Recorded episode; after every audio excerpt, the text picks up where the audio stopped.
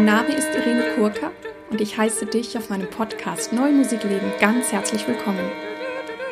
Ich habe klassischen Gesang studiert und singe sehr gern viel zeitgenössische Musik.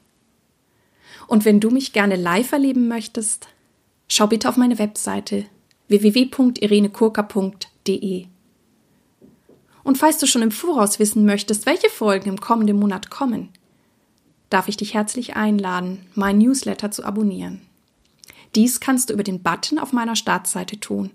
Und dann wirst du über zukünftige Podcast-Folgen und auch meine sonstigen Tätigkeiten informiert. In diesem Podcast geht es um Themen rund um die neue Musik. Ich teile mit dir Hintergründe, Insiderwissen und bringe dir die Menschen aus der neuen Musikwelt näher. Und ich sage Danke für all eure Feedbacks und Kommentare. Das Thema der heutigen Folge habe ich mit Stärken von Musikern betitelt.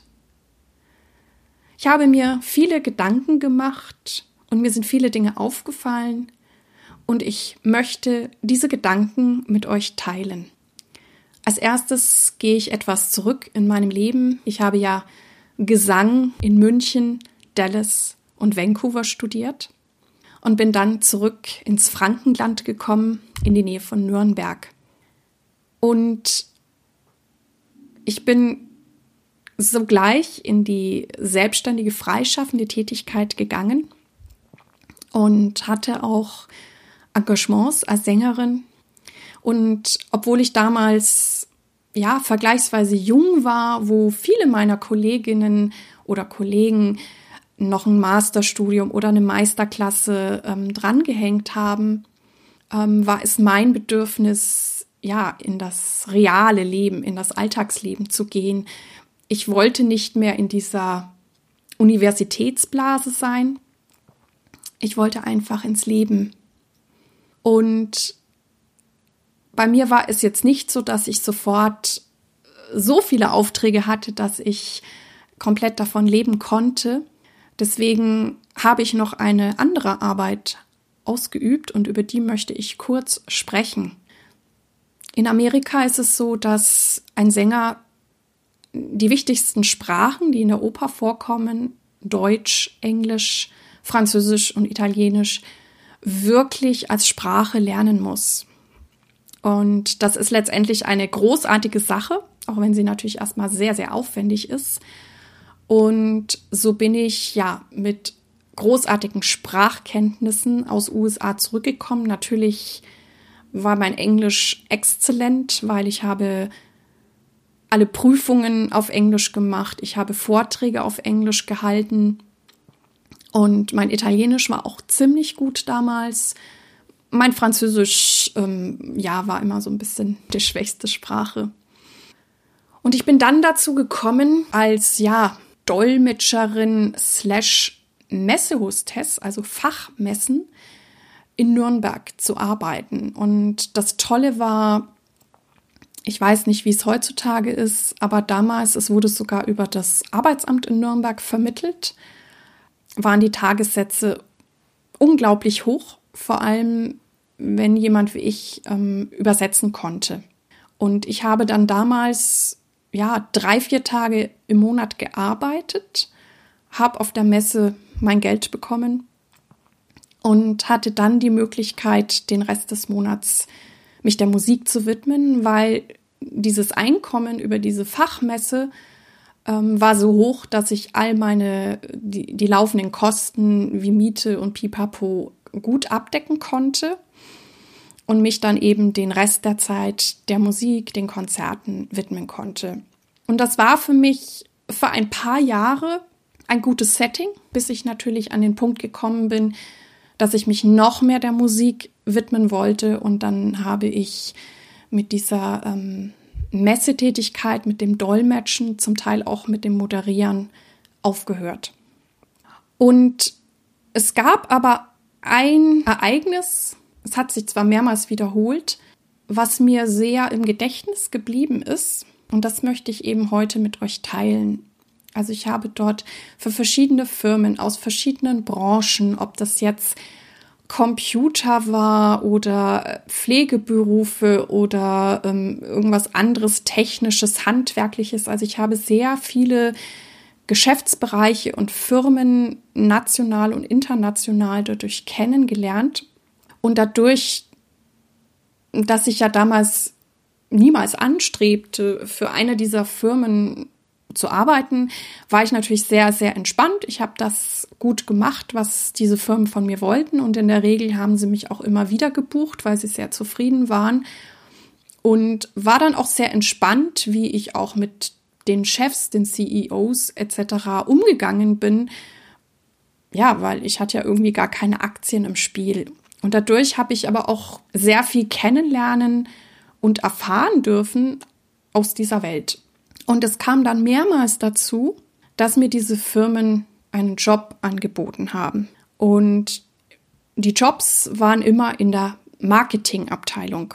Und wie ich eben sagte, dadurch, dass ich mir gar nichts dabei dachte oder es ist ja auch ich ja gar nicht bestrebt war, für diese Firmen zu arbeiten, habe ich immer sehr locker nachfragen können. Und ich habe dann auch diese CEOs gefragt, wie sie denn auf die Idee kämen, mich in eine Marketingabteilung stecken zu wollen. Ich hätte ja kein BWL studiert, ich hätte doch von Marketing keine Ahnung.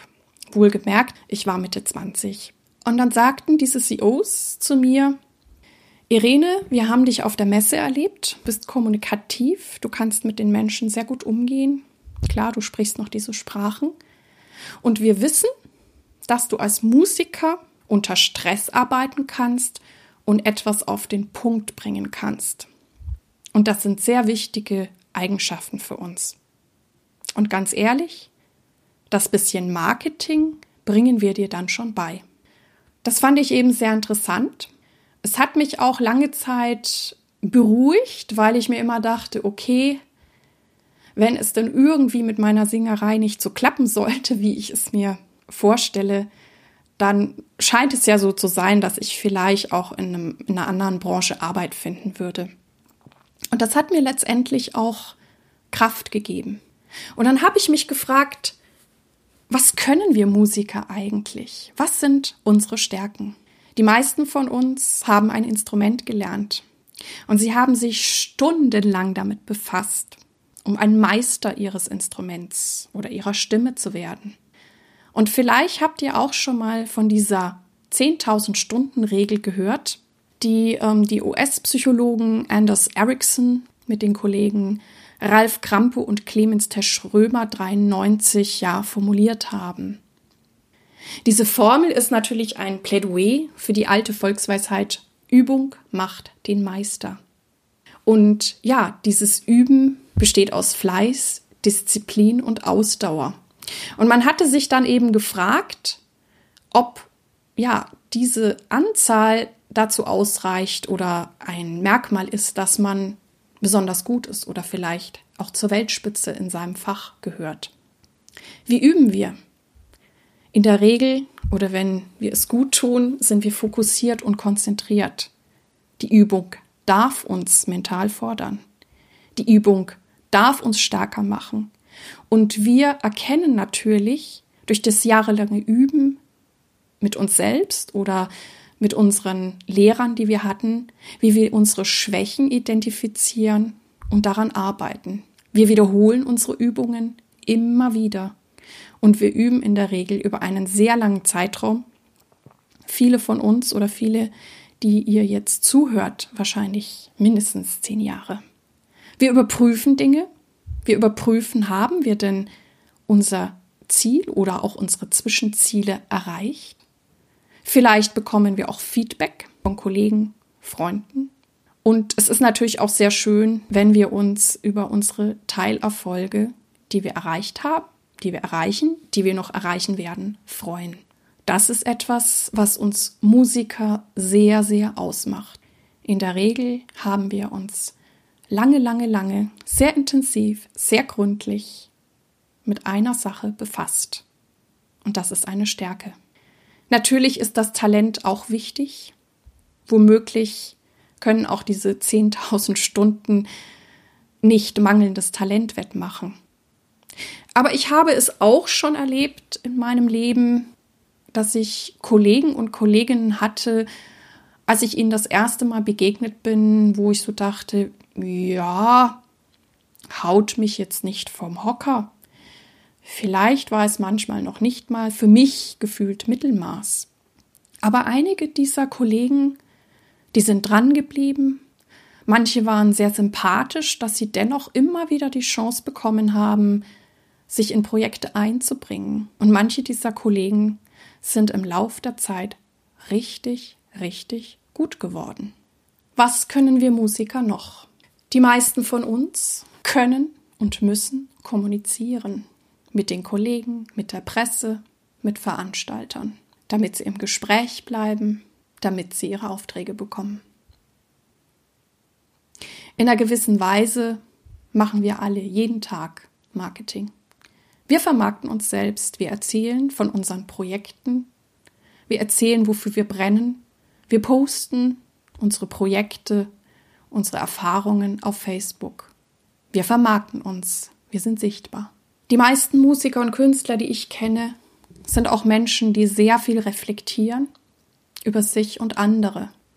Wir sind Menschen, die meistens die Welt sehr genau beobachten, weil das auch in unsere Arbeit einfließt. Es fließt in die Arbeit von Komponisten, von Konzeptkünstlern ein, aber auch für mich als Sängerin, wo ich ja immer wieder Menschen, Emotionen darstelle, ist es wichtig, die Menschen in meinem Umfeld zu beobachten, weil ich dann vielleicht auch weiß, wie ich den ein oder anderen Charakter darstellen kann. Die meisten Musiker, die ich kenne, die sind auch oft in anderen Sparten bewandert. Viele lesen sehr viel oder manche sind sehr kunstinteressiert und auch informiert. Also häufig sind Musiker ja sehr offen, offen über die Musik hinaus. Vielen von uns gelingt es auch, dass sie Dinge organisieren können, die mit ihrem Beruf, ihrer Musik zusammenhängen. Wir Musiker organisieren Proben, die Konzerte und meistens auch noch die dazugehörigen Reisen. Einige von uns können auch schreiben und veröffentlichen Texte. Viele von uns schreiben immer wieder mal Anträge oder machen auch einen Finanzplan. Das alles können und machen Musiker häufig auch. Sie stehen in Kontakt mit der Presse, und viele von uns unterrichten und vermitteln und sind häufig sogar großartige Pädagogen. Also ich finde das sehr, sehr beeindruckend, wer wir Musiker sind und was wir alles können und machen mit der Musik selbst und über all das drumherum. Es ist natürlich auch immer wieder mal gut hinzuspüren, welcher dieser Dinge, die ich jetzt aufgelistet habe, wir besonders gut können, wo wir Stärken haben oder eben auch zu schauen, wie kann ich mir helfen lassen oder wo kann ich etwas abgeben. Und ich weiß, es gibt immer wieder Zeiten, wo als allererstes am liebsten in der Kultur gespart wird, weil man auf den ersten Blick glaubt, dass man hier am besten sparen kann.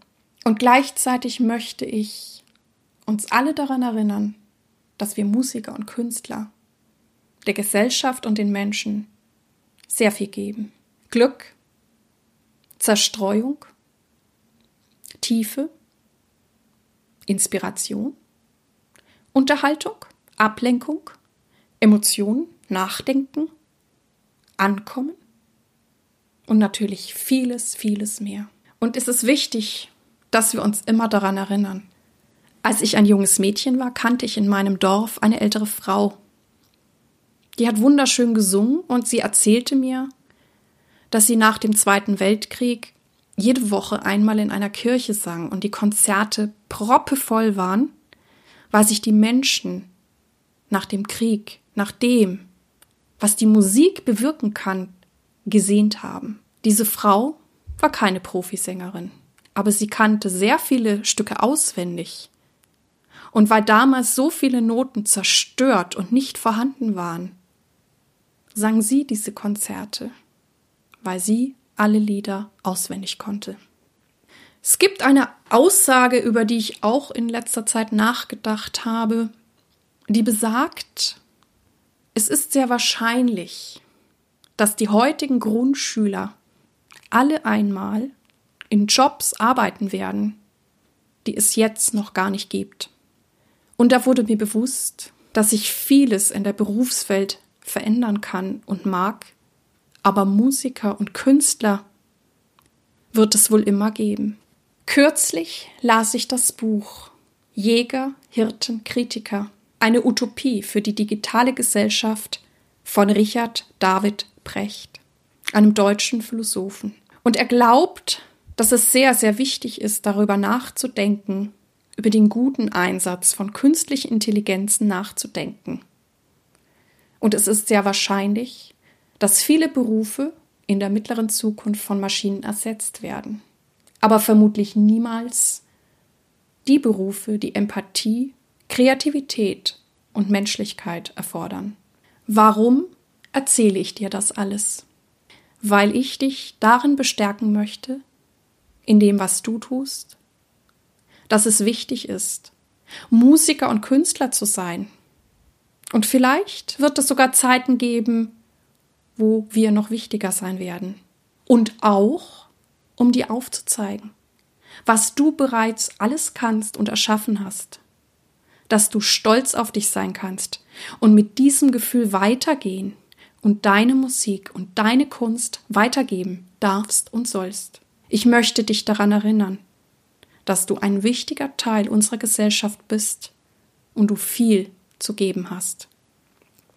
Ich wünsche dir und euch allen viel, viel Glück bei all euren Vorhaben und Projekten und bitte geht raus mit euren Herzensprojekten.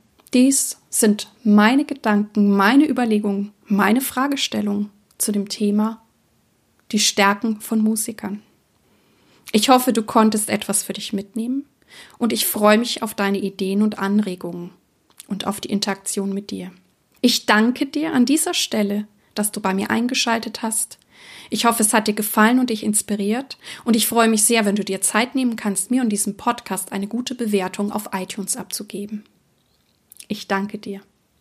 Dir alles Gute. Lebe deine Musik, lebe dein Leben und bis zum nächsten Mal. Deine Irene.